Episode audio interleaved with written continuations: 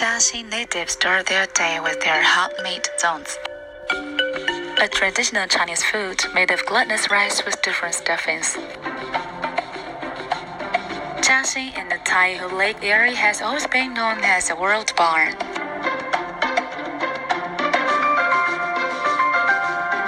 Today, the fast-paced production and lifestyle is turning this once a seasonal food into a daily staple food.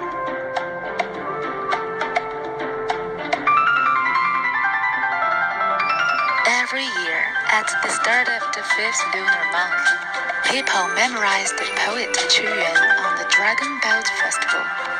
Families in South China dip glutinous rice, wash bamboo leaves, and make zongs.